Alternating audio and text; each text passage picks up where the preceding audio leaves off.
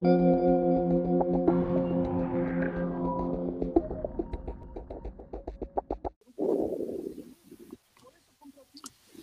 este es eh, martes 23 de junio y el episodio 38 del podcast de Ajuste de Tiempo con nada más y nada menos que el señor Robatero. Muy buenos días, carnal. Buenas noches, buenas tardes. Buen día.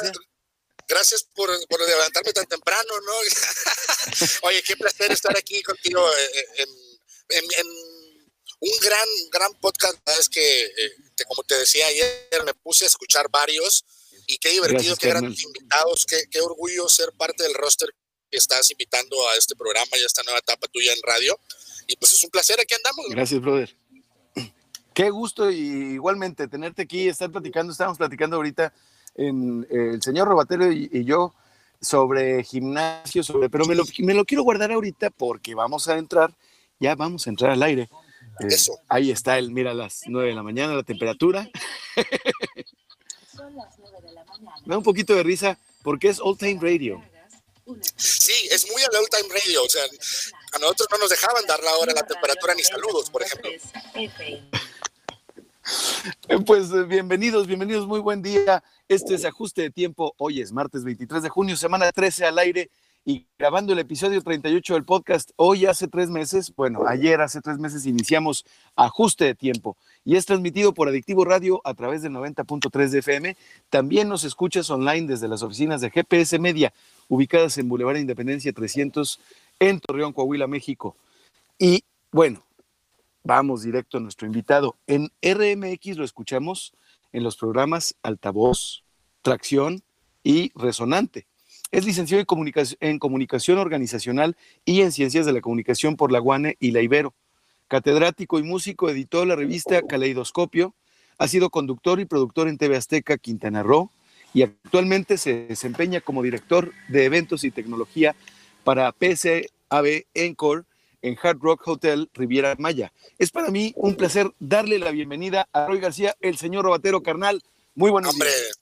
Muchas gracias, no, el placer es mío, al contrario, buenos días a toda la gente que te escucha, a todos los adictivos, qué, qué divertido y qué bonito poder hablar a la gente en radio de mi comarca lagunera, que hace años que no estaba eh, al aire por allá, ¿no? Y qué divertido y qué, qué, orgullo de neta de ser parte de este programa de ajuste de tiempo, como te decía, eh, tus invitados, pues, yo formar parte de este roster de la gente que tienes que está increíble, pues por mí es un orgullo y estoy bien contento y bien feliz, bien nervioso desde ayer así preparando todo, pero que...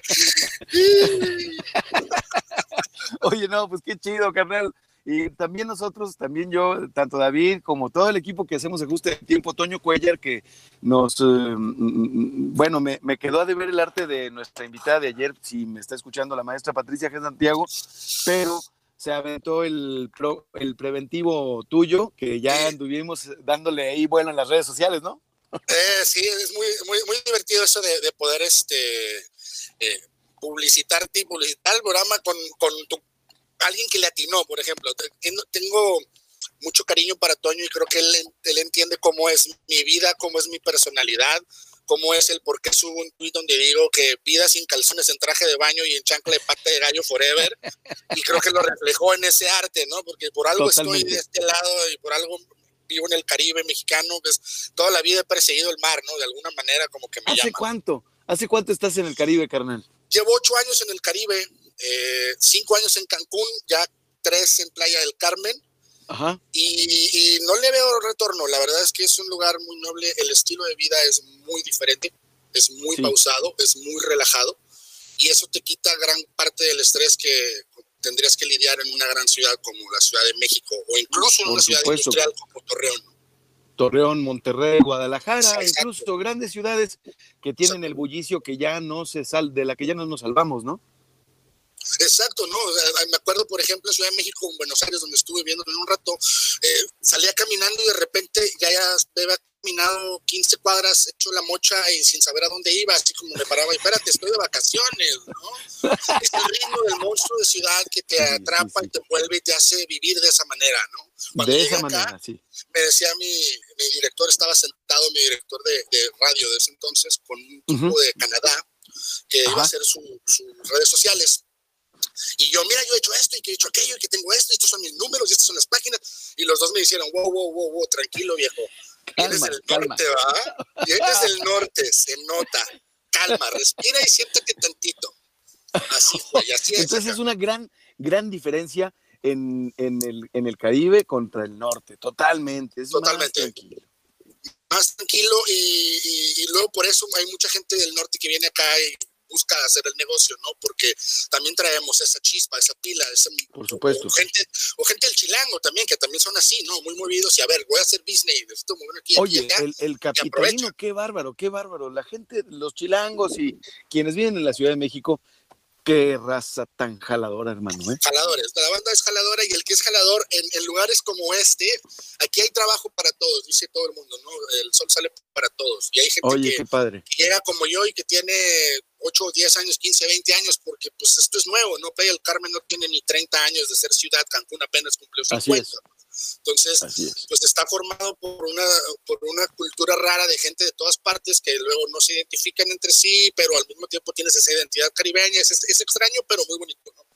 Oye, ¿es incluyente? ¿Hay, hay clasismo, hay racismo o es eh, así como raro como Austin? Siempre, siempre va a haber en todos lados, ¿no? Es el clasismo y el racismo, pero por lo mismo de tener más, creo yo, contacto con personas de todo el mundo, también hay, Hay más mayor integración. y mayor Por integración al, al grado de que, por ejemplo, ahorita pues ya no, pero, pero festivales completos de como el Arena, ¿no? Que es un, un festival LGBT y más, Ajá. dos semanas, en donde todas las calles de Playa del Carmen, lo mismo que era el BPM, pero exclusivamente para la comunidad. La gay, ¿no? comunidad LGBTI. Exacto, y no ves que haya gente que ande en la calle insultando ni, ni protestándoles porque están haciendo sus, sus fiestas, ni nada, Nada, al contrario, nada, ¿no? nada. Pues es que, por Dios, no, pues, es algo que ya no podemos vivir en esa, en esa intolerancia. Igual me preguntaba un amigo, un, un- un amigo me preguntaba, oye, este, ¿y en tu hotel hay, hay personal gay? Y le digo, sí. Me dice, pero en los niveles bajos nada más. Le digo, no, desde abajo hasta arriba. ¿no? Hay en Pues, todos los niveles y de todo, de todo tipo, no nada más en, en- en las personas que están en la operación. Pues, ¿no? Por Claro que supuesto, hay- por supuesto. Oye, eh, eh, viejo, y por favor, nada más, esta es pregunta. Twitter es en donde estás bien, bien activo, pero ¿cuáles son tus otras redes sociales? ¿O, o no manejas otras redes sociales? ¿O platicas? Eh, Instagram es como mi, mi día a día de, de mi personal, en donde las historias, sobre todo porque soy, desde hace ya un buen tiempo, limpié mi Instagram y soy muy cuidadoso con la foto que subo como foto. Correcto. Eh, pero las historias es una maravilla para mí porque puedo poner todo lo que se me antoja de lo que estoy haciendo y demostrarte cómo es mi vida. ¿Cuál ¿no? es tu cuenta en Instagram? Es, a- todas mis redes son arroba SR Robatero. sería, Perfecto. Arroba SR Robatero. Señor Arroba Robatero. señor Robatero. eh, Y estás en Instagram presente con el día a día, en las stories. Ahora, en Facebook, Facebook ya lo he tratado de ir dejando porque ya no me da el contenido que, que- ah, se Busco, puso medio ¿no? raro, ¿no? es, es- es como cuando tu, la tía, el papá y la mamá descubrieron el Messenger. Y entonces ya no era lo mismo. Es el Facebook ya es para tías, para comprar y vender y para promocionar un negocio, realmente, ¿no? O sea, Exacto, creo que ya, sí, está, sí. ya está perdiendo esa fuerza que tienen esas redes sociales. Y a Oye, pesar de que Zuckerberg es el dueño de todas, eh, las más fuertes creo yo sigue siendo Instagram y yo Twitter porque para mí es, Twitter, es mi- Twitter es, es, es mi caldo de, maravilla, ¿no? de opiniones, es donde consumo mis noticias, ¿no? Cambié los periódicos por el Twitter. Oye, en un día, en un día hacen y deshacen. O hacemos y deshacemos. Hacemos, deshacemos, cambiamos, de me levanto y digo, ¿ahora qué voy a encontrar en las tendencias? Caray. Sí, hombre, voy a- y unos sustos. Yo, yo me asusto mucho cada vez que Chabelo es tendencia, mano. ¿Tú no? También. Ahorita me levanté y dije, ¿que ahora qué pasó? ¿Quién se murió? A ver, ¿no es Chabelo? Tendencias ya se murió alguien. Sí, caray, ¿no? Oye, a propósito de muertes y nacimientos y de hechos importantes, un día como hoy, eh, seguramente a ti te tocó esta consola. En 1996 en Japón se lanza al mercado la famosa consola de videojuegos Nintendo 64. ¿La jugaste? Claro que la jugué. Mira, yo soy niño videojuegos, yo soy generación videojuegos. Ajá. No he tenido un año en mi vida en que no tenga un videojuego. Entonces, Ah, ¿en desde una, desde una Actualmente, Atari ¿qué, qué, qué consola manejas, maestro? tengo PS4, pero ya la estoy a punto de vender porque quiero el PS5. Te vas, ya te vas al PS5. Va O sea, a brincar al, al 4K directo. incluso los educadores eh, mencionan que la PS5 va a tener un impacto, va a ser una de las consolas así de hito. ¿Es cierto? Por la Eh, velocidad. Pues realmente no sé qué tan, qué tan hito tanto puede hacer por la velocidad. Lo que sí he visto yo es que ya la tecnología de 4K, 8K de pantallas eh, y lo que nos están dando en renders de videojuegos, ya dentro de poco no vamos a diferenciar una película de un videojuego. Si ya de repente es, difícil, ¿no? Por eh, supuesto. Ya se está, ya están empezando a, pegarse esos mundos. Exactamente. Entonces, de ahí lo que creo que tendría que desarrollarse es el, el, VR o, realidad virtual, en donde tú te inmersas en ese mundo y estés como.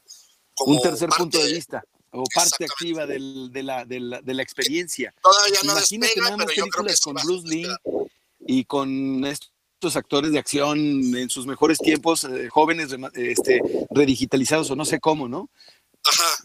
Imagínate, imagínate, estaría bien, ¿no? O imagínate que, que, en ese sentido te pudieran crear un mundo en donde te metieras a pelear la Segunda Guerra Mundial y te estén tus compañeros a un lado tuyo y, ¿sabes? Así como Call of Duty, pero que seas, me acuerdo que, que una de las eh, envidias que le teníamos compañeros de RMX en Ciudad de México es que los patrocinaba Cinepolis. Y en, el patrocinio era específicamente en la sala de realidad virtual que tenían en oh, Ciudad de México. Entonces son una bodega, una bodega de 4.000 metros cuadrados en donde te ponen una mochila con tecnología háptica o, que recibe vibración. Sí, sí, sí, claro, claro, los trajes, los trajes famosos que, que sientes. Los lentes, guantes, exacto. Y se ponían a jugar cada jueves o cada viernes todos y así de, ah, malditos, no me invitan.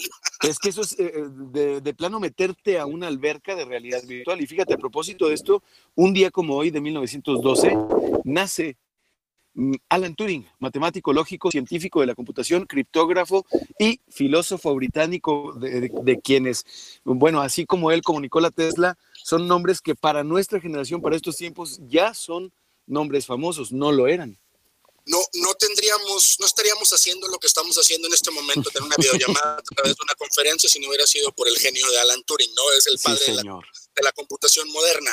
Buen día para ver The Imitation Game con Keira Knightley y Benedict claro. Claro que sí, un peliculón que habla precisamente de, la, de este momento de la historia de la Segunda Guerra Mundial, en donde, eh, eh, ¿cómo se llamaba? La máquina Enigma, ¿verdad? De los nazis. Exactamente, que estaban tratando de, descubrir el encriptamiento de los mensajes entre nazis en, la línea de batalla. Digamos que hicieron ingeniería en reversa para descifrar el algoritmo antiguo de la máquina Enigma. Así como el algoritmo de la fama en TikTok, el algoritmo de Instagram, el algoritmo de Facebook, que se llama EdgeRank. Eh, Varios algoritmos, carnal. qué locura, ¿no? De, Alan Turing a la supremacía cuántica de, Google y, e IBM, ¿no? Oye, y, bueno, pero dicen, ellos dicen que esa es la suprema, que ellos tienen la supremacía cuántica, pero yo creo que la supremacía cuántica la tienen eh, eh, los que no hablan inglés maternamente, los chinos.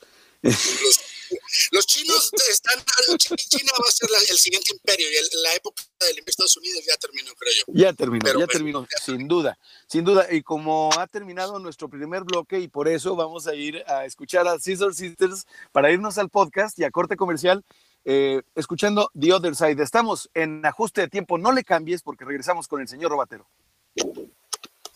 Ya estamos escuchando a Scissor Sisters. Ahora sí nos cambiamos la cachucha, carnal. A ver, yo ahorita te voy a preguntar de, te voy a hacer preguntas al aire, pero carnal, a ver, entonces al Chile, chingoncísimo allá en playa. No te regresas, no nada, nada. No, hermano. No, o sea, no. Claro que extrañas amigos, claro que extrañas familia, pero esa es otra cosa. Estás extrañando esos momentos que viviste con ellos. Estás extrañando esas pero personas. Allá estás riquísimo. Pero las veces que he ido a, Torreón, a Monterrey, eh, los veo grises, los veo empolvados, cansados, muy diferente acá, ¿no? El otro día hice un Zoom con todos mis, mis amigos de la Secuprepa, de allá de Torreón. Algunos que ya están hasta en Europa y la fregada, entonces no nos habíamos visto en años. ¿Secuprepa? O sea, ¿estuvieron, ¿estuvieron juntos en la secundaria y la prepa? Más bien, eh, rara vez yo me llevaba bien con amigos de mi escuela, realmente más bien durante mi época de secundaria y preparatoria la gente con la que yo me juntaba, ¿no? Ya, ya, ya. Y me dicen, a ver tu casa, y les enseño el cuarto piso y todo es el, que digo, el canopy de los árboles y dicen, ¿cómo que, que, fresa, no? Vives en una colonia fresa, no, no, vivo en un lugar que le llaman elegido y lo que tú estás viendo es lo que aquí es el terreno baldío equivalente a, tu, a, tus huizaches y tu terreal de allá. Claro. Aquí es una selva y aquí tú ves macacos y ves cuatís y ves jaguares cuando sales para, del trabajo. Para uno dices, oh, qué lujo. Exacto, dice, no, vives en el lujo, no, vivo en el ejido. Lo, lo, elijo porque, porque está verde, porque está fresco, porque claro. corre el viento, porque es bonito. Entonces, pero estoy 15 minutos caminando en la playa. social, hay tejido social, tienes contacto con la gente que es del lugar, o sea, Exacto. si es una comunidad semirural es bien importante, eh, si es una comunidad es bien importante llegar a lo semirural porque creo que es el futuro, cabrón. O sea, ¿sabes? Eh, eh, juntarse, o sea, yo, yo definitivamente acaricio la idea de nuestra vejez. Bueno, acaricio dos ideas. Envejecer con mi vieja porque esa es una idea que eh, heredo de mi generación. Yo soy generación Senial o generación X, güey. Yes. Sí, tengo 42 años. Entonces todavía heredé esa idea de eh, morir casado, ¿no? O, o, em- o emparejado. Pero quiero envejecer y ese envejecer es no en un asilo, bro. Quiero envejecer autosustentable con un chingo de viejitos, de gente afín a mí y a mi vieja, ¿sabes? Y ya hay ese tipo de proyectos, sobre todo en las playas y en lugares rurales. Platicaba con un amigo justo de Torreón, andas trayendo piedras cerro, ¿verdad? pero estaban platicando de eso, de, de, de que la idea de vivir en, en, comunidad, ¿no? O sea, si vas es. a rentar una casa grande por acá, pues vas a buscar roommates, pero vas a buscar roommates afines, con quienes Ujú. puedas tener eh, una comunidad, una- un microcosmos dentro de esa casa. Y parte de lo que tú dices de, de- que lo bonito de, de los rurales o de lo- aquí las son ejidales, que si yo camino una cuadra tengo una miscelánea que lleva ahí toda la vida. Así es. Así es. dos cuadras, hay una frutería y hay verdulería. Y tengo todo lo que pueda encontrar en el Y supermercado. después de varios años ya eres conocido, ya saben quién eres y tú sabes quiénes son. Eso es bien Exactamente. importante. Exactamente, genera comunidad y ya sabes que estás consumiendo el producto del local, a la persona que necesita que, que generemos esa comunidad y que, que depende de, de su ingreso de eso, precisamente, ¿no? O sea, los pescadores tienen siempre aquí alrededor o una, un tendrete o hay quien vende pescado frito, pescado eh, fresco, ah, caminas un poco más y ahí está la carnicería, Qué o sea, delicia, hay todo, todo lo que, Es que pudieras está- necesitar a, a la Eh, vuelta de. Decimos que está fresa, pero no, está fresa por abundante. O sea, lo abundante pareciera ser fresa, pero no lo es, porque acá estamos tan escasos, estamos en una región semidesértica que tenemos que traernos todo y, cuesta mucho. Tanto así que nos hemos equivocado históricamente y hemos privilegiado los jardines, los pastos sobre las especies que consumen menos agua en una región donde no tenemos agua. Está bien loco. Justo ayer me acordé de Torreón, estaba escuchando a Joe Rogan eh, y no me Ujú. acuerdo en qué momento dijo que, que es, es, eh, el, el querer dominar eh, la, la naturaleza y tener tu, tu jardín hermoso o, o ver un campo de golf y que esté precioso el pasto. ¿Por qué tenemos campos Eso de golf está- en el desierto? O sea, no, no tiene Exacto. sentido, ¿no? No tiene No sentido, puedes no tiene estar sentido. gastando agua para hacer un lugar artificial que no, una- un ecosistema artificial que no debería de existir que ahí. no es sustentable, que no es sostenible, o sea, que no está, was not meant to be, como dicen los gringos. Y es que tiene, lo acabas de decir, sustentable es el futuro y es donde tenemos que llegar y creo que ya lo habíamos de haber entendido desde hace años y acá es donde se está transformando todo, ¿no? Tú estás viendo que los grandes hoteles dicen, no, pues ya es que el hotel es más pequeño, pero es porque es sustentable, que nuestra manera de operar es de esta manera y correctamente ambiental. ¿Por qué? Porque Y así va a ser también, así va a ser también el consumo, mi hermano. La carne, Claro. por ejemplo, yo creo que los cortes van a ser mucho más pequeños y mucho más escasos y mucho más raros. Nuestra dieta va, va a tener que ser, sin duda, cambiada a, a una dieta más sana y más eficiente. Claro, claro. Eh, eh, yo todavía no entiendo por qué acá la dieta, siendo alguien carnívoro y veniendo de la laguna, no entiendo por qué todavía Oye, la dieta hermano, no la, esos carbones. no la, no la cambiamos por, por, por el mar, ¿no? O sea, Sí. las bondades que tiene el mar y la proteína que nos puede dar es increíble, pero ahí estamos de necios, igual lo mismo que con el pasto del campo de golf, queriendo criar vacas cada vez más Así grandes, es. cerdos cada vez es, más así grandes, pero al final el gran problema es que el loto termina pudriéndose, tirándose. Así es, porque es efímero y le hicimos un daño al, al- al- al planeta. Ya nos pusimos existencialistas, carnal, pero es la neta y hay que decirlo. Oye, Sí, sí, brother, sí. O sea, como alguien que le gusta mí- fijarle el diente a un corte de carne, pues también tengo que Oh. aprender que estoy dejando huella. Claro, claro. lo- por lo menos estar consciente, porque hacer conciencia ayuda y ayuda Claro. mucho, porque Claro, siembra claro. uno. Oye, carnal, y, también quiero de- decir que me parece muy significativo que haya pasado un año, más o menos, pues casi, casi un año, de- desde RMX, que es un concepto que yo personalmente, mm, pues admiro, quiero mucho, yo eh, te sigo, así como te sigo a ti, a varias y varios de, de RMX, sobre todo por Twitter. Siento que están eh, en calma chicha, toda esa banda, están esperando, como agentes, ¿sabes? Eh, esos agentes secretos, ¿viste la película de Matt Damon? ¿Cómo se llamaba? Que no La se acordaba. El- la supremacía Bourne, Bourne, eh, Jason Bourne, haz de cuenta Jason como Bourne. que todos son del programa ese y Agentes todos están dormidos. Están, sí, están dormidos todos y nomás están esperando el llamado para activarse y madres, van a ser. Entonces, Fíjate que, que es que es extraño porque como nos tomó tan de sorpresa, imagínate que un domingo, un domingo tú ves en redes sociales un comunicado del Heraldo de México que dice que ya compraron tu estación y nadie te había avisado, ¿no? Y el lunes te citan a una junta para decirte que estás despedido a las 10 de Oh. la mañana, ya. ¿no? Entonces, eh, como que todo eso a muchos nos agarró como en, en- con el tapete Sí, movido. Todavía seguimos como que, ay, ¿qué pasó? Ya vamos de Algunos, regreso, brother. al- algunos de ellos sí los pudo rescatar Gonzalo, por ejemplo, y están en Rock 101, lo cual me da mucho Ya. gusto. Ya, ya, ya. Ahí vamos, ahí vamos. Ahorita te. ahorita. Y regresamos a ajuste de tiempo con el señor Robatero. Estamos platicando de la, de la experiencia en RMX y también, bueno, pero deja tú eso. Estábamos hablando del planeta, eh, de la madre tierra, de todo, de lo sustentable. Así es, hermano. nos pusimos, nos pusimos tuluminatis ambientalistas. Totalmente, y es que este es un programa patrocinado por Illuminatis, terraplanistas, reptilianos, etcétera, etcétera, y por Selma Blair también, que nació un día como hoy. Zinedine Zidane, Oye, que nació un día como hoy, que también es un reptiliano. Ah, también, también, Sí. también, bueno, seguramente, seguramente, hermano. Oye, eh, te quiero preguntar, carnalito, ya poniéndonos en el ambiente de entrevista, Sí. ¿Tú tienes rutinas?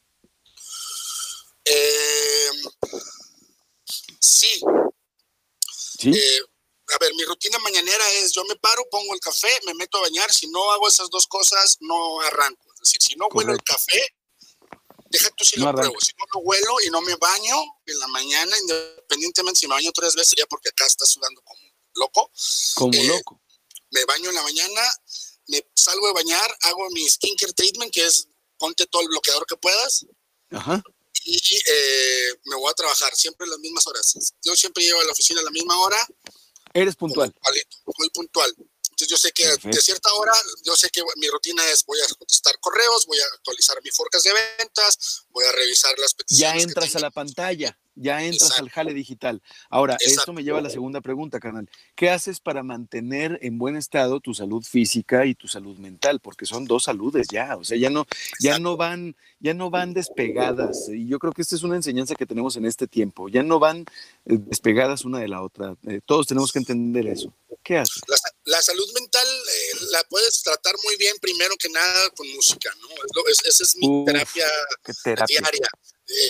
A, pe- a pesar de que ya, cambiamos al punto donde yo escucho mucho podcast, sobre todo por las mañanas, cuando entro a esa parte de la pantalla, lo digital, caballito de palo, como dices, eh, después de un rato es, a ver, desconéctate por música. Y la otra terapia para la salud mental creo que es, es, es parte del por qué vivo acá, ¿no? Ir en los fines de semana a la playa, a cualquiera. Qué padre. sentarme solo a, a escuchar la respiración del planeta, que es el oleaje. eh, Sí, a, a qué ver bonita frase. Lo bello es escuchar, en, en estar en una playa vacía y escuchar al oleaje es escuchar respirar al planeta, eso es como yo lo veo. Y, y Mm. darte cuenta de lo pequeño que eres y que, y que tu, tu paso por este mundo no es nada, entonces disfrútalo. Así es, así El mayor acto de, de rebeldía que puedes hacer es vivir la vida feliz a pesar de que no tengas ganas de. Oye, qué padre. Es, es, es como comprometerse con la propia felicidad, con el propio Exacto. amor, ¿no? Hay Entonces que también, también para mantener la salud mental, pues es reconocer que no siempre tienes ganas de vivir la vida feliz. Claro, por supuesto, y además sería reconocer- anormal. Reconocer tus emociones y trabajar con ellas, ¿no? Oye, Carmen, ¿y ¿eres visual o auditivo? O en las dos, dime en qué porcentaje. ¿Te acuerdas que hace unas semanas había este, esta polémica de eh, tú cómo piensas visualmente? Yo tengo un Ajá. monólogo interno.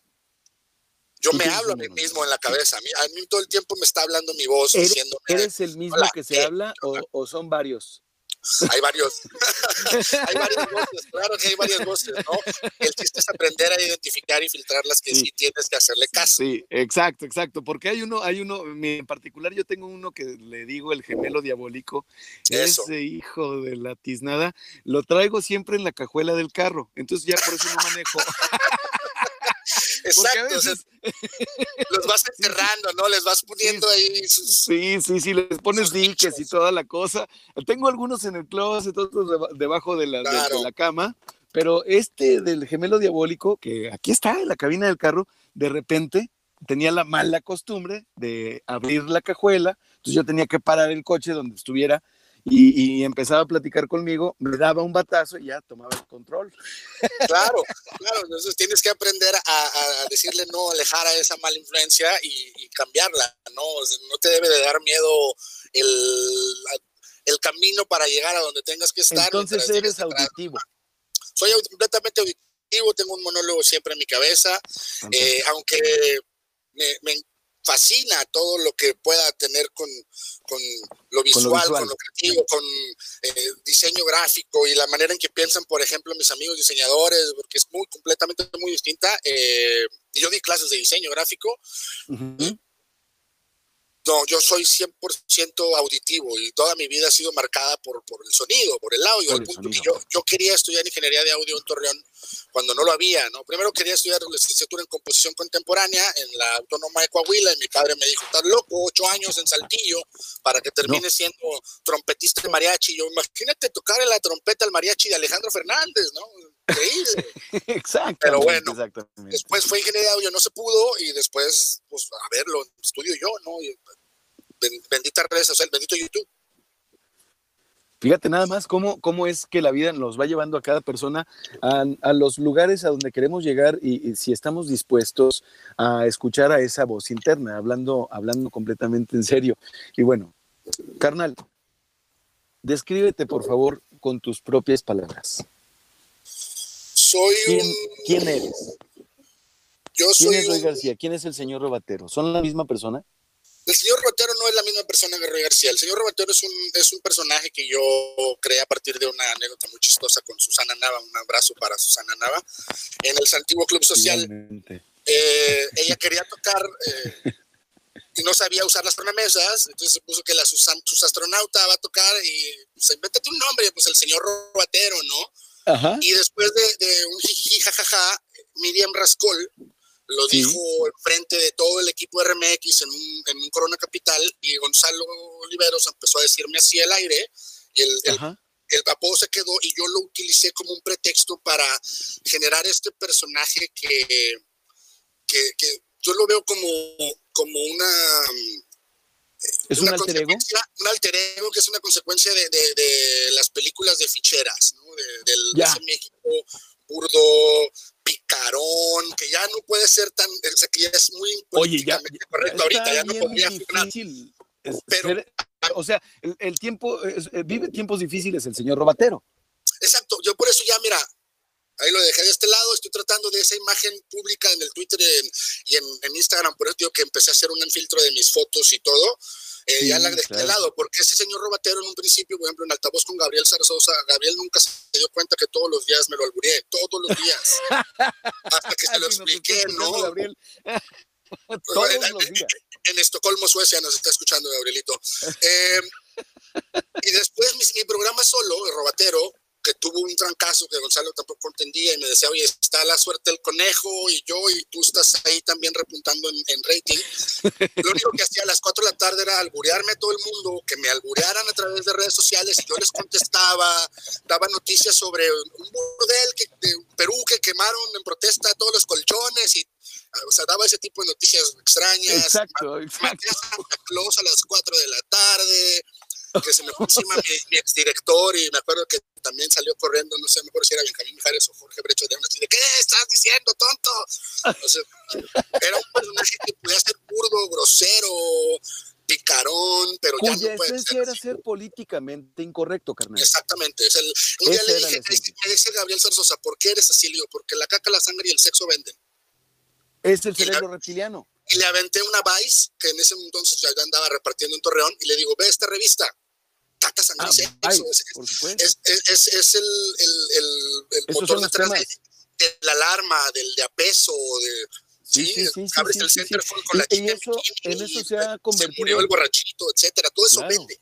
Casi todos los medios de comunicación, y, y yo creo que en ese, en ese sentido, bueno, bueno, pero espérame, espérame, déjame, voy a un, a un, a un punto, porque ya me iba a desviar y esta entrevista se trata de ti, carnal. Ahí te va. Eh, es, es un cuestionario de Marcel Proust. Bueno, se le atribuye a Marcel Proust, pero no, Sí. es eh, el primer chismógrafo de la historia. Y hay varias versiones, carnal. Una de ellas es de 10 preguntas. Ahí te va. El- se trata de que sea la primera palabra que te venga a la mente o que la busques en el caso de que sea esta la pregunta. Fíjate, ¿cuál es tu palabra favorita?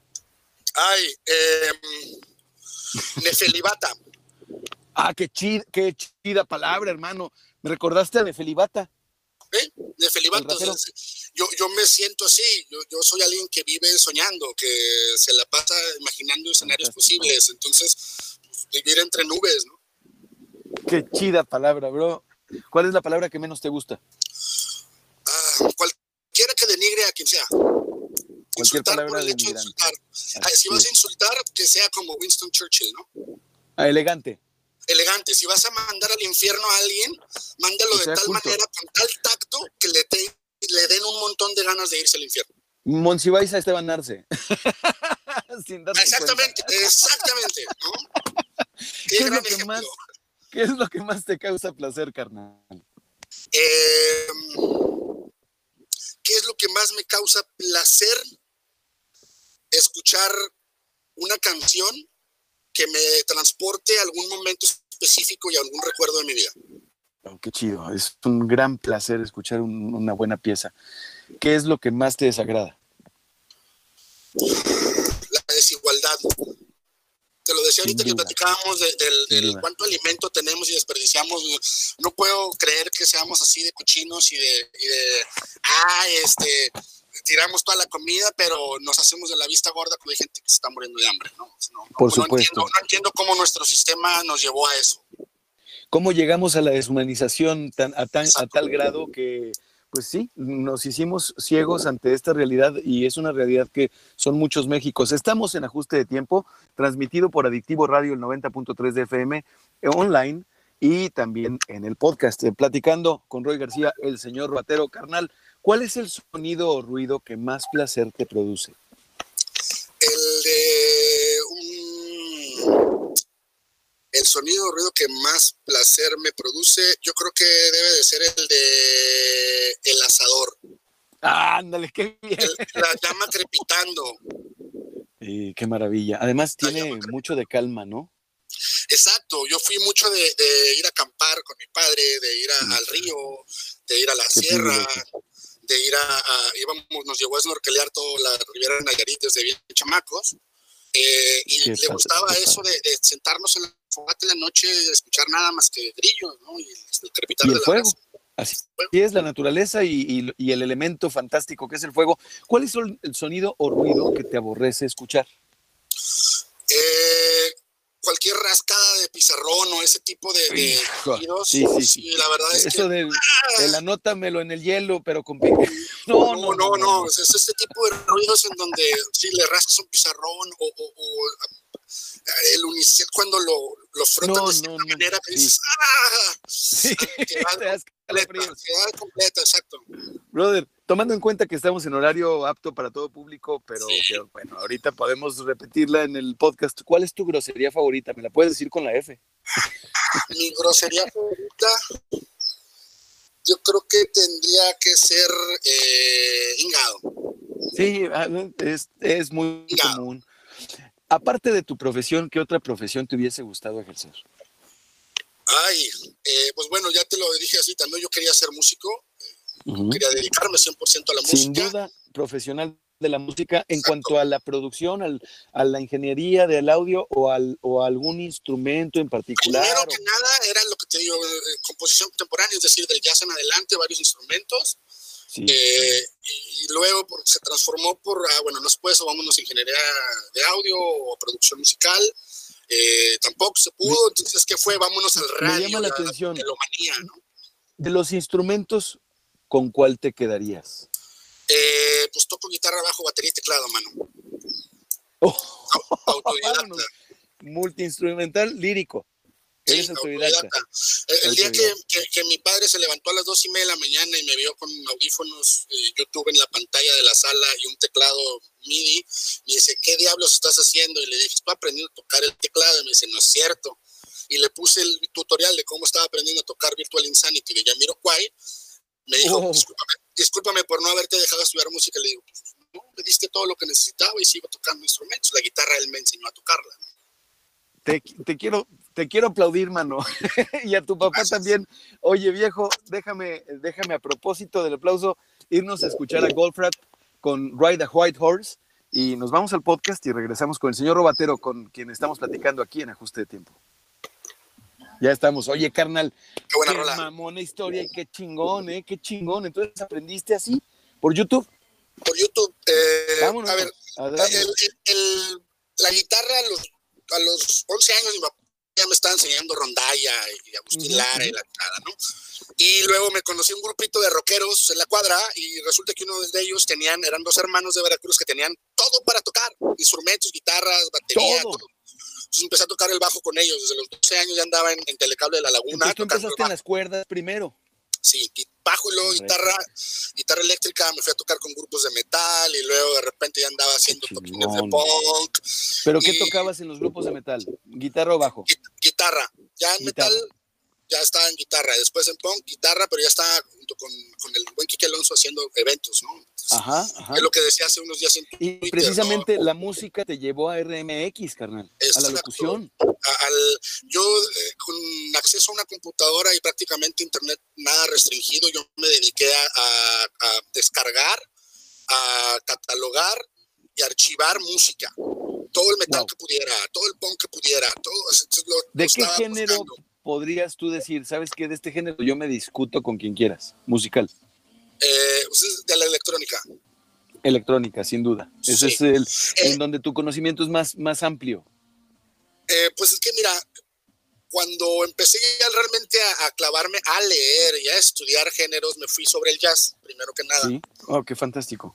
Eh, y luego para tratar la música negra, para tratar de entender también el hip hop, Ujú. ¿no? Porque pues, son de los que siempre me han marcado rock y hip hop. Después, eh, ¿qué, qué puede ser? La- de ser súper rockero, súper metalero, los Chemical Brothers y Prodigy, por ejemplo, Ah, qué mamón. con Fat of the Land de Prodigy o el Eh, los güey. Chemical Brothers, Sí, a me llevaron a, ah, mira, la música electrónica también está chida y me volví Sí, a, sí. ahora soy DJ, ¿no? Pero luego Ok. me, me- me ofrecen un programa de radio en RMX de música electrónica, independientemente si eres DJ bueno, malo o nomás poner rolas, Ajá. pero quien, quien venía antes de mí era Choc Pereda, que es, es una Sí. eminencia en música electrónica, sí, sí, sí, tienes unos grandes zapatos que llenar, pues me puse a estudiar, man, ¿no? Y me puse a estudiar, man, me puse a estudiar, man, y me puse a estudiar, man, me puse a estudiar y tengo incontables libros de esta manera de cómo, viene la, la, la historia la música electrónica desde Y a de- darle, porque. a darle, porque a darle, a huevo, darle, sí, porque tenía académico, que investigar y tenía que presentarles. Yo soy el- la pistola que les va a hablar tres horas, cuatro horas cada semana de música electrónica en Radio Nacional. Tengo que saber algo. Es que usted no, tú no lo estás viendo, usted no lo está viendo como quieras que te hable. Tenemos un público muy amplio, ya ves que los podcasts te dan un retorno interesante de la métrica, eh, carnal, y no, no lo ves en, eh, este, en video, pero acabo de, de ver algunos libros que me muestra eh, el señor Robatero, y una de las cosas que te caracterizan, carnal, y que te reconozco es eso, ese respeto por el estudio, por la Claro. preparación. Claro, Chingón. me- eh, uno de mis, de mis mayores orgullos y que me hubiera gustado que viera mi padre después de lo que acabamos de platicar fue haber participado de, de la producción del programa especial para TV Azteca del Oasis Jazz View 2015. ¿no? Eh, yo fui quien se encargó de todo el guion, quien se encargó de, de los reportajes detrás de la historia del jazz como introducción, quien hizo los perfiles de los invitados, que en ese entonces fueron, eh, pues han sido de mis grandes, grandes orgullos de entrevista, ¿no? De entrevistar al Cigala, eh, Ah, el Cigala, Estar- Diego el Cigala.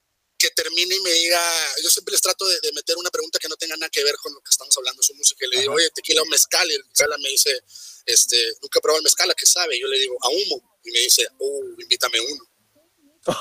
¡Wow! ¡Qué bárbaro! O, o, tener, y lo tengo en mi Instagram, hablar con, con el maestro Eddie Palmieri, ¿no? Que, fue parte de, la orquesta Tito Puente, quien me contó de, terminar de ensayar en Nueva York, caminar unas cuadras para ir al Blue Note a ver a Coltrane, y que terminando la entrevista, después de haber entrevistado gente del Poli, de todos lados, Canal 22, de, Canal 11, me abraza, le pido su foto y, mi productor desde entonces le dice, ¿qué opinas de él? y le dice, él es el bravo.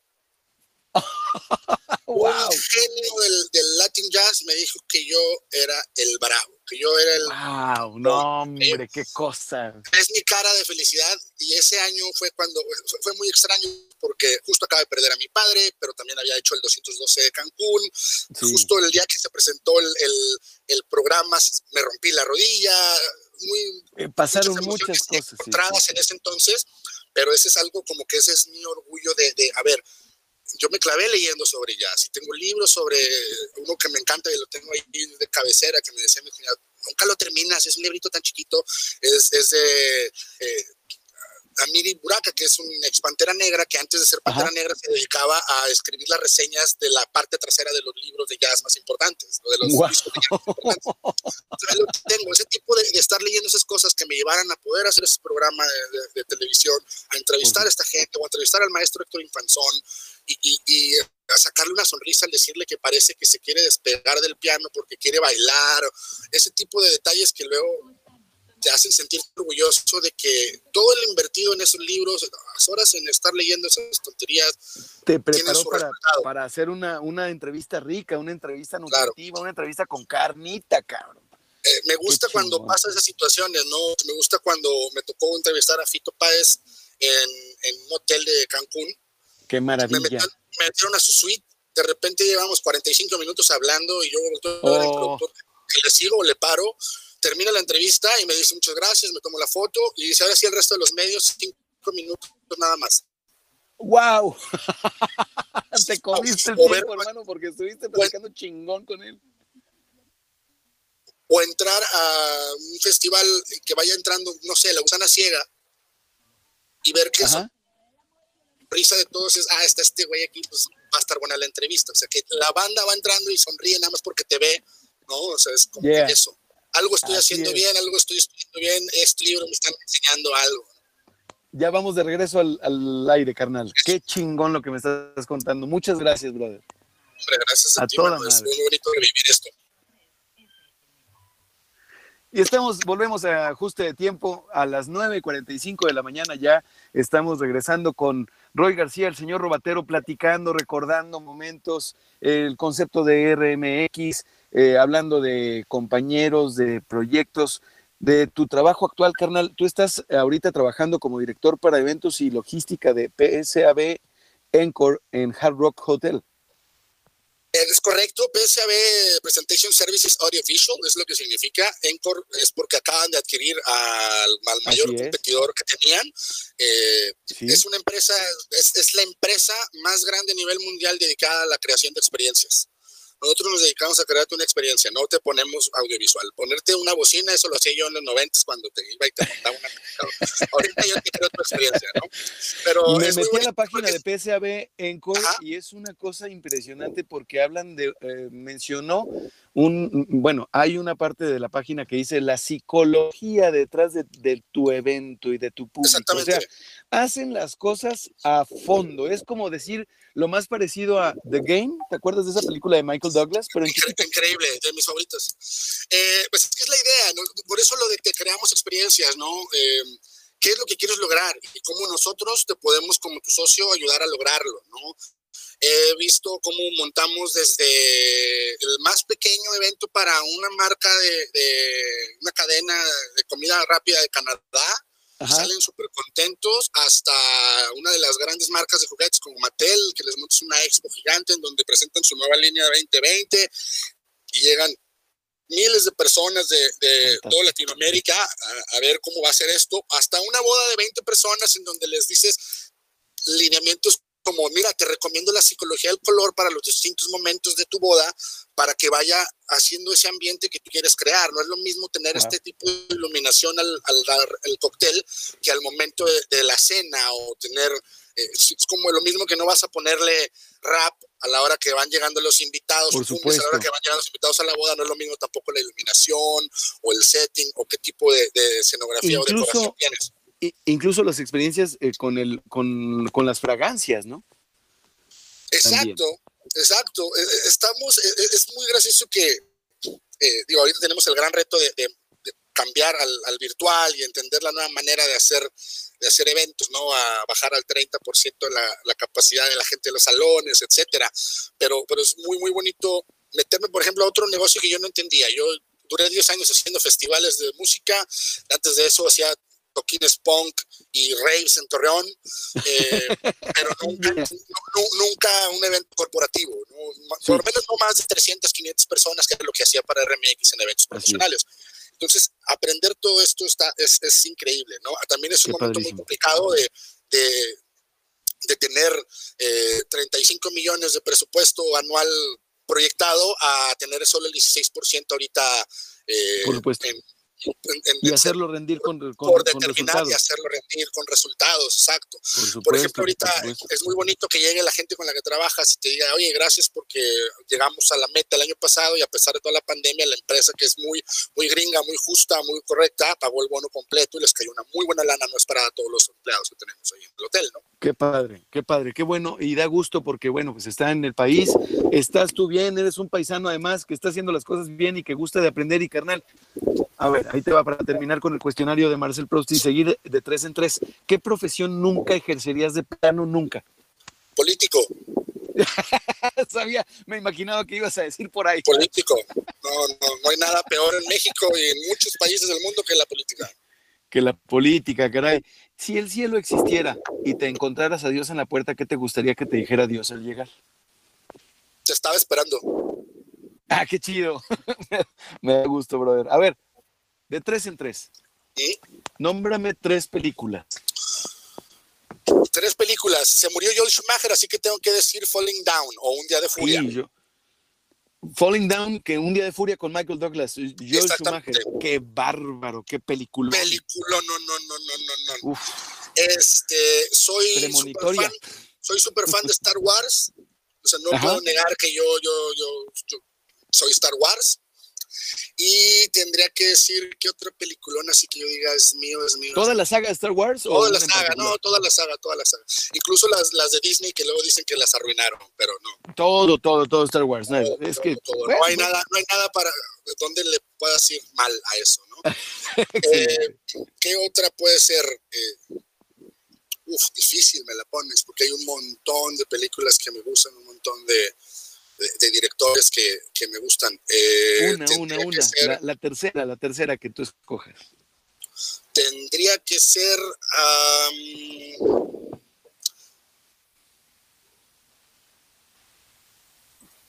uf, no sé, no sé si Mulholland Drive, no sé si. Oh, Mulholland Drive. Gran película. O, es que es muy complicado poder decirte 3-3, así que así de que toda la vida voy a decir y me voy a defender siempre la saga Star Wars, esa Fall Down. Ya mencionaste The Game, que es. The Game es una maravilla, es una maravilla. A ver, es increíble. vámonos a libros, tres libros, carnal. No necesariamente los tres libros del señor Robatero, no, no, no. Tres libros que te vengan a la mente, tres libros que digas, en este momento estos tres. Son, es fácil esa pregunta para mí. Eh, mi abuelo fue el que me inculcó el arte de leer mi abuelo materno. Qué padre. Eh, qué bueno. Y el, el, primer libro que me dio fue corazón del mundo de Misis, que es increíble para un niño. Es un pero, librazo. librazo. Pero quiero decirte que eh, Julio Verne, el segundo que me dio fue eh, La isla misteriosa de Julio Verne, y fue ese el que me dio esta curiosidad, esa imaginación, esas ganas de investigar y de saber, ¿no? El, achis, ¿por qué sabía este pelado que de ese árbol podía hacer pan? Pues ese tipo de cosas, ¿no? Decir, ay, teniendo nueve años dices, wow, a ver, dame más, dame más. Cada semana mi abuelo me decía, platícame del libro. Eh, otro que te puedo decir es eh, This is Your Brain on Music. Ajá. Es un gran libro de un rockerito convertido a neurocientífico, donde te explica eh, la relación entre la música, ciertos tipos de música, eh, tu estado de ánimo, la forma en que tu cerebro reacciona. Y es, es increíble, ¿no? se llama This is Your Brain of Music, la obsesión humana ay, no me acuerdo, es, de, de, Levitin. Incluso para los que, porque lo tengo en PDF, no lo tengo en físico. Para los que no les gusta leer, lo pueden encontrar a, a Levitin. En audiolibro. En audiolibro o en YouTube están ahí sus, están una hora de él hablando en formato TED Talk o incluso para los que no soportan. Ah, correcto, correcto. Está en, en, en, una animación bien bonita, ¿no? Hola, Normalmente, si te vas a Amazon este, y te dicen los comprados juntos habitualmente, yo los daría en paquete para quien esté interesado en saber cómo funciona el mundo de la producción musical. Este, de David Byrne, de los ¿Cómo funciona la música? cómo funciona la música, o más bien está mal traducido, yo diría que debe haber sido How Music Works, cómo trabaja la música. ¿Cómo trabaja la música? Exactamente. Porque lo que te va a explicar de, de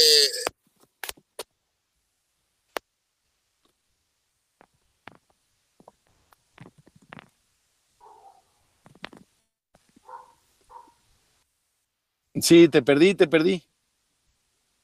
Perdimos, perdimos el micro, perdimos tu micro, mi querido señor Robatero, pero vamos a, vamos a, vamos a rola. Vamos a rola porque perdimos el, el, audio del señor Robatero. Está. Soli.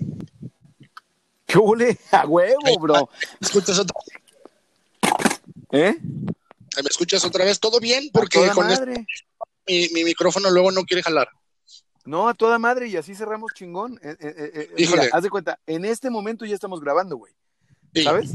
Entonces, ah, yo puedo editar este audio, este frío lo puedo editar y va a quedar nada más sobrepuesto. Pero estaba pensando ahorita que cuando empezamos a tener falla, cuando te fuiste, así de que. y se marchó.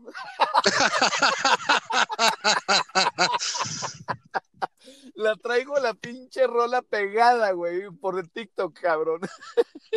Fíjate que yo no he entrado a TikTok así de que dije, ah, a ver, vamos a ver cómo evoluciona. ¿Te acuerdas cuando ah, yo nunca pude entender y nunca me gustó la encarta, güey? Yo era de enciclopedia Salvat o británica en físico. La, sí, británica, en fin, yo tenía en mi casa la británica, ¿no? A huevo. Vas y consultas ahí. Exacto, y, en físico. A mí nunca me gustó la encarta porque eso de meter y sacar disquitos se me hacía muy mal pedo. O sea, se me hacía como que la última tecnología pestaba, ¿sabes? Entonces, cuando surgió la Wikipedia, para mí fue una cosa impresionante. A mí me encantó. Claro. Y TikTok, bien manejado, bien curado tu algoritmo, puede jugar como una Wikipedia, güey. Está bien chingón, cabrón bueno, voy a, voy a, verlo bajo esa luz porque eh, ya habiendo pasado Lazo y Vaina antes, dices, se les va a quitar cuando la compre Facebook y ya van a aburrirse y ya, vámonos. Sí, nada más que este es un brazo de, de, gobierno chino, entonces no creo que la compre nadie. Exacto, este es, este es, el gobierno chino siendo inteligente, ¿no? Oye, brother, pero eh, me estabas platicando, estábamos hablando, ya no recuerdo de qué, de qué tema estábamos hablando, porque te pregunté eh, Nos quedamos ah, en el 3 de 3 de los libros. Por Estaba yo creo que a mitad de, cómo funciona la música de David Byrne, que no lo tomo como, un, este, uno de mis tres libros, sino como si vas a aventarte el de, el de This is the Brain of Music, también chútate este, ¿no? E, ese es como, como combo, o sea, va junto con Exacto. pegado eh, eh, y es David Byrne, o sea, si no eres fan de los Talking Heads, no sé qué haces escuchando al señor Robatero, ¿no? Eh, y el otro que te enseñé, yo creo que tiene que ver, y no nada más, el libro sería en sí, ese libro en, específico, digo, para mí sí, pero el autor, ¿no? Te enseñé el de Energy Flash de... sí, totalmente. Es de Simon Reynolds. Simon Reynolds es un, es un cronista y periodista que es más conocido por el mundo de los mortales como nosotros por haber escrito Rolling Stone en el Reino Unido y la clásica gringa, ¿no? Bueno, bueno, bueno, pues qué cosa, hermano. A ver. ¿Qué hacen a través de, la su vivencia, tanto del post-punk como este llamado Energy Flash, que es un viaje a través de la cultura rave y la música de baile. Oye, y es como él, él la vivió. Si tú tuvieras que escoger tres rolas, tres rolas, llámese piezas musicales, conciertos, sets eh, o rolas eh, en particular, tres, ¿con cuáles tres te quedarías? está bien difícil esa pregunta, pero eh, Wish You Were Here de Pink Floyd, sin duda. Sin duda. Eh,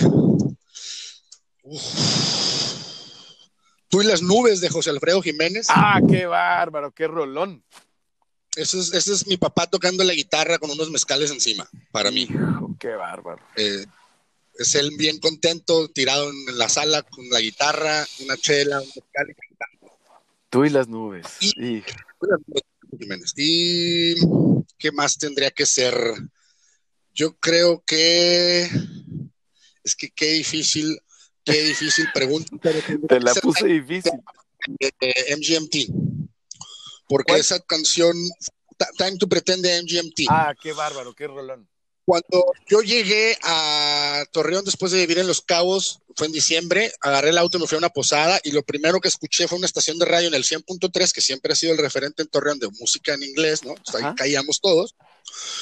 Y descubrí a RMX que acababa de llegar a Torreón y estaba Time to Pretend de MGMT. El, último festival al que fuimos todos juntos fue el último Corona Capital, donde tocó MGMT y ahí estuvimos todos cantando como felices. Si hubiera, como si hubiera sido un ciclo, ¿verdad? Exacto. Exactamente. qué padre, qué padre, pero los ciclos también sirven para otra cosa. Me dice mi papá que hay tres S, tres letras S en la vida, por no decir S, porque se oye medio raro, güey. sí, este... Está tomando un giro muy extraño. Sí, muy escatológico, muy escatológico, pero pues son tres palabras que empiezan con S. Eh, surgir, sumergirse y superarse.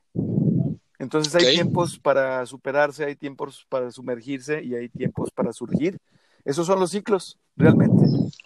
Claro, claro, claro, y hay que entenderlos y dónde estás eh, posicionado, en qué momento de tu vida y en qué momento de esos ciclos, ¿no? Así es, maestro. Y hablando de maestros, nómbrame tres maestros, mi querido señor Robatero Roy García. ¿Tres maestros? Sí. ¿Que han sido maestros de profesión? No, o que no, no, tres maestros para ti, tres maestros o maestras de vida, tres maestros académicos o de vida o de maestros. La palabra maestro, eh, eh, ahora, que no ídolos, porque ídolos tiene que ver, imagínate que yo te eh, prestara una o te diera un device, así un dispositivo eh, por el que tú pudieras eh, trasladarte en el tiempo y el espacio para ver a tres figuras, tres ídolos, que no son los maestros. Entonces, primero tres maestros y luego tres ídolos. A ver, difícil, ¿no? Pero sí tengo que encontrar a Gonzalo Oliveros como uno de los maestros que he tenido.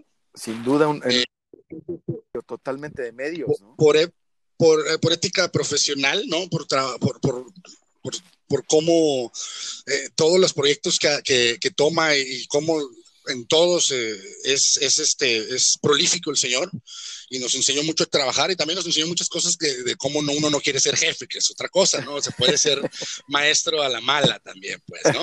sí, señor. ¿Qué más sería? Híjole, es muy complicado, la verdad, pero creo que eh, mi padre siempre, ¿no?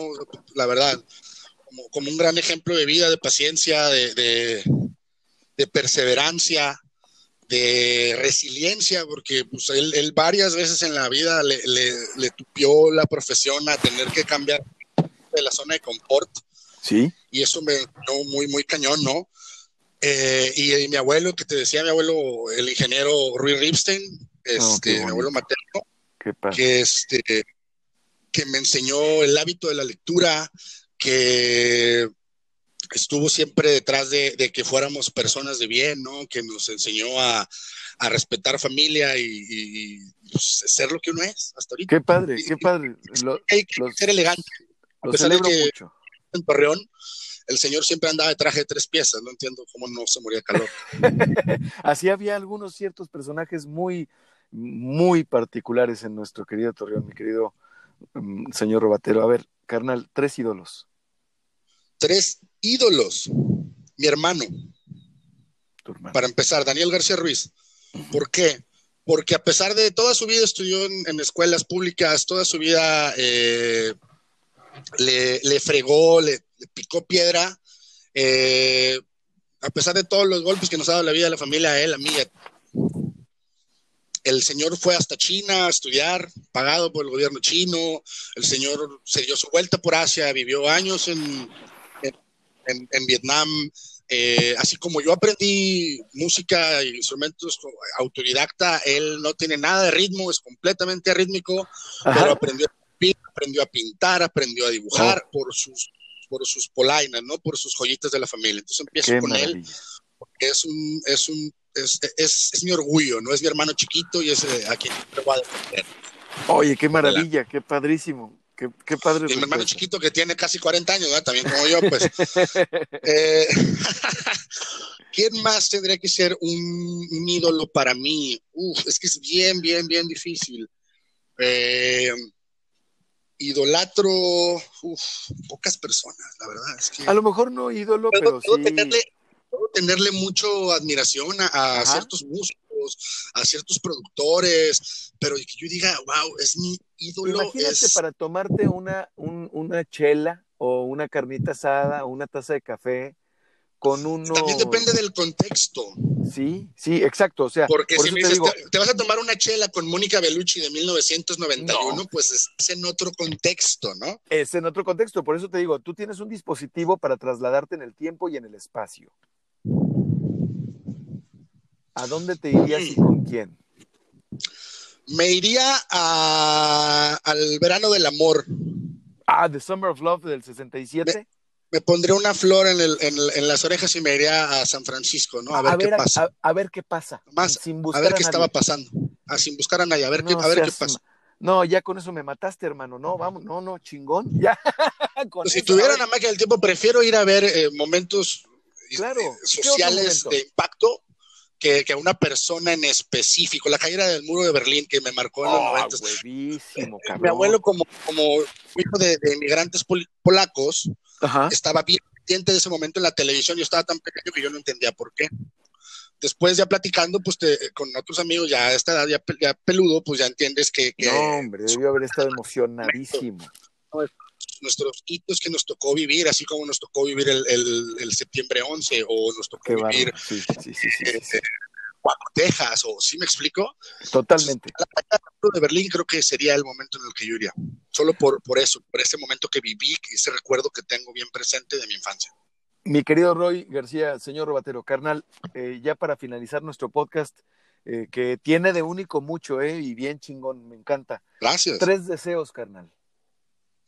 Tres deseos, que México salga de esta podredumbre en la que vivimos políticamente y que por fin ya podamos ver eh, hacia futuro en construcción de país. Ese es el primero, ¿no? Estoy harto de de, de país, entrar a Twitter eh, y, y ver que todo se está peleando por puras tonterías, eh, unos porque se creen eh, los empresarios que van al país y otros porque se creen los defensores de la transformación que estamos viviendo según nuestros gobernantes, ¿no? Así es. Dan cuenta que todos somos mexicanos y que todos estamos sufriendo del mismo mal. Ese Así es el primero. Eh. Ojalá que el se cumpla. ojalá que se cumpla. El segundo sería. eh, es que es difícil. El segundo sería eh, salud y que todos ya salgamos de este mugrero de pandemia. Salud para Claro, todos. Sí, claro. Y el último pues, es, es personal. El, el- el último sería cumplir ese sueño que, que le dije todo desfachatado a un profesor de la que me decía todo desesperado porque me valía madre su clase. Pero ¿qué vas a hacer el día que no tengas un trabajo? ¿Y qué vas a hacer al final de tus días? Y siempre habrá un pedacito de tierra, una playa chiquita, una choza, un poquito de mar en donde remojar las patas. Entonces eso es lo que yo quiero. Cumpla, vivir al mar sin mucha molestia, eh, como decía mi amigo Arturo La Madrid de, de los de Dio, y, y, y vender cerveza durante el día en mi propio expendio y ya todo viejillo ir a tocar el piano al bar del, del pueblito y nalguear a la mesera. Sí, señor. hombre, mi hermano. Obvio lo de nalguear a la mesera por obvias razones y por lo que platicábamos de no, no, no, no, no, pero qué cosa tan maravillosa. reír, reír y, y- y disfrutar los- al final de mis días eh, sin complicaciones en una playa. Ese es mi último deseo. Mi querido, mi querido Roy, ha sido un verdadero placer platicar contigo, ha sido un verdadero placer conocerte un poquito más, carnal, y, y neta, espero de todo corazón que tus deseos, sobre todo el personal, se lleven a cabo, se cumplan. Muchas gracias, amigo. Y sabes también que otro deseo te voy a aventar por ahí. Alguien que quiero mucho, el señor Gabo Loco, nos dijo que hiciéramos un podcast al grill. A ver cuándo hacemos algo así. A huevo, a huevo. No, no, no. Yo, yo ya te, yo ya te quiero decir ya emplazados los tres, ¿no? Para este, por lo menos un zoom y echar un, un, un carboncito, carnal, ¿no? Exacto, mano. Te mando un abrazo, un y gracias por todo, gracias por tu tiempo. Muchas gracias a ti, muchas gracias por revivir esta, estas mariposas en el estómago que, que me encantan, que se sienten de, de estar eh, al micrófono y hablarle a la gente que no te, que no tienes al frente, pero eh, volver a sentir ese gusto, ese placer y esa responsabilidad de estar frente a un micrófono es increíble después de un año de, de haber salido del aire. Entonces, muchísimas gracias en serio por invitarme, te mando un abrazo, espero que estés muy bien, que te muy bien toda la gente que te escucha y gracias, voy a seguir escuchando todos los que pueda porque neta traes un roster increíble. Traes gracias, muy, gracias. Muy buen, mucha suerte con ajuste de tiempo, hermano. Muchas gracias, hermano. Te mando un abrazo y gracias por, gracias por darle amor a este, a, a este, a este episodio y a este proyecto, brother. Te mando Por un abrazo. nada, pues, igualmente, un abrazo, hermano. Hasta Cuídate luego. y cuídense todos. Hasta luego.